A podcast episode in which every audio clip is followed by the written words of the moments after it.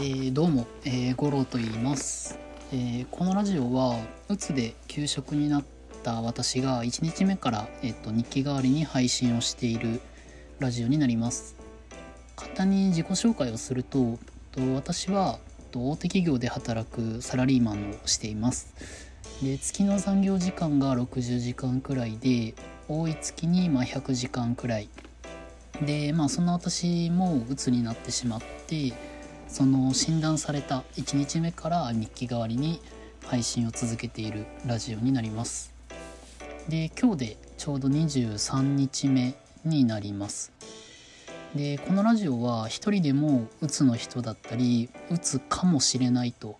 感じてる人とか周りにうつの、まあ、ご家族がいるという人の参考になればいいなと思ってます。で今日はですねまあ特に何もせず家で本を読んでました。でやっぱりまあ自分のこの一人の時間っていうのが一番誰のことも考えずに時間を使えるのですごくストレスなくていいなと感じてます。で今日は、えっと、いつもビジネス本ばっかり読んでるんですけど、まあ、気晴らしにということで小説を久しぶりに読みました。と森見先生っていうのかな？四畳半シリーズっていうものを読んでていや面白かったです。結構まあ青春っぽい大学生の話なんですけどいい感じで読めました。はい。で本題仕事は回っているっていう内容なんですけどと私の会社は自分の使用の携帯から会社のメールが確認できるようになってってます。で、まあ、特に設定もなく見れるんですけど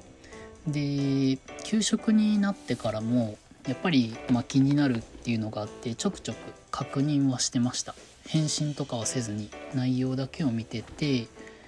でちょうどこの20日も経ってくると自分の穴が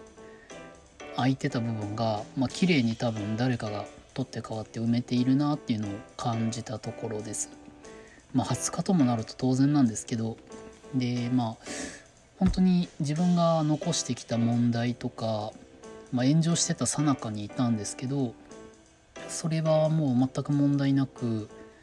残ってた課題ももうクリアして次のフェーズに進んでるというふうに、まあ、メールの内容からは感じ取れてます。でなんかこう思うと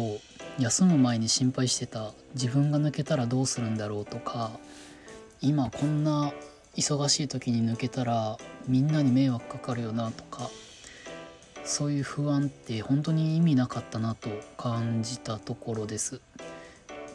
もう今逆に戻る必要すらあるのかなと感じてるくらいなんですけどまあそりゃそうでやっぱりまあ組織なので私みたいな下っ端が抜けたくらいで会社回らないなんて、まあ、ありえないんですよね。ただやっぱり当の本人からしたらやっぱりその休みになるっていう直前ってすごい不安だったんですよ。休んでいいのかなっていうのが。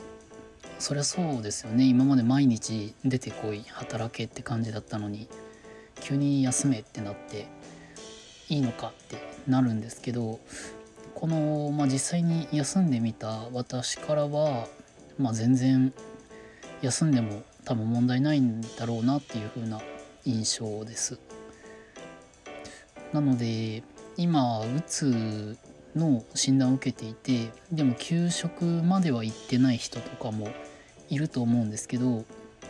全然休んでも大丈夫だと私からは言いたいですむしろ休んでくださいともう会社ってやっぱり1人抜けて回らない